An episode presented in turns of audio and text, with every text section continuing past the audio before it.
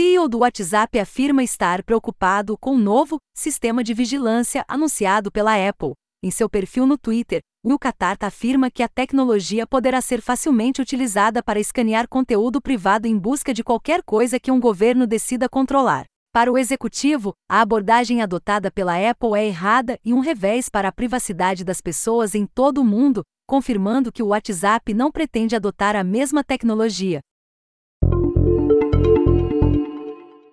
Perseverance falha em coletar a primeira amostra de solo em Marte. O processo de amostragem, que nunca falhou em testes realizados na Terra, é completamente autônomo e realizado por um braço robótico acoplado ao rover. Os engenheiros da NASA notam que a perfuração no solo foi bem sucedida, mas nenhuma amostra foi coletada e depositada dentro de tubos especiais, que serão transportados de volta para a Terra em uma missão futura. As informações são do site da NASA. Arranjo atômico em cristais aumenta efeito fotovoltaico de células solares em mil vezes. Pesquisadores alemães descobriram que camadas ultrafinas de diferentes materiais, titanatos de bário, estrôncio e cálcio, permitem que elétrons fluam com muito mais facilidade após serem excitados por fótons. A tecnologia também poderá tornar painéis solares mais fáceis de se produzir. As informações são da PV Magazine.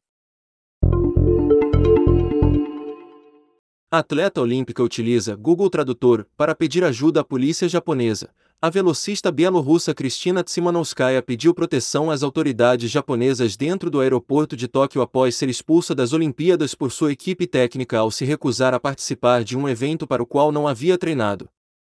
Tsimanouskaya foi alertada por sua família após reportagens em seu país natal afirmarem que ela poderia ser presa ao voltar.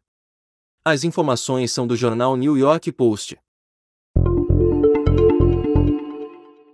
SpaceX monta a Starship Super EAV pela primeira vez, formando o foguete mais alto do mundo. A estrutura total do sistema de lançamento tem cerca de 120 metros de altura, mais alto do que a Grande Pirâmide de Gizé e maior do que foguete lunar, Saturn V, da NASA. O Starship foi projetado para transportar passageiros e carga para a Lua e Marte. As informações são dos sites Space e TechCrunch.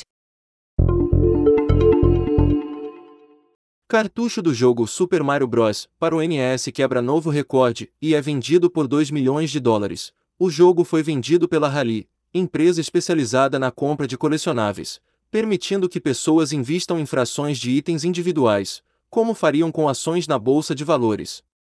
A empresa comprou o jogo por 140 mil dólares em abril de 2020. As informações são do The New York Times.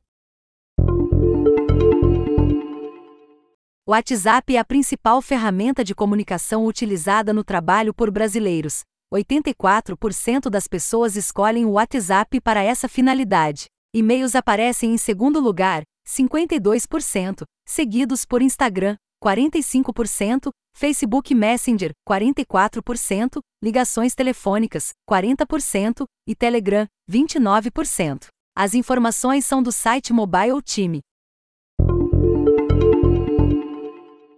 Alunos brasileiros criam aplicativo para melhorar a experiência sensorial de deficientes auditivos. O aplicativo Feel the Music Sinta a Música, em tradução livre, criado por Rafael Zini Lopes, Ricardo Teroaqui Fujikawa e Vitor Dias de Oliveira, da Escola de Inovadores, utiliza inteligência artificial para captar os sons e fazer o smartphone vibrar no mesmo ritmo, em tempo real. A ideia nasceu durante um hackathon que tinha a proposta de encontrar ideias inovadoras para o mercado da música.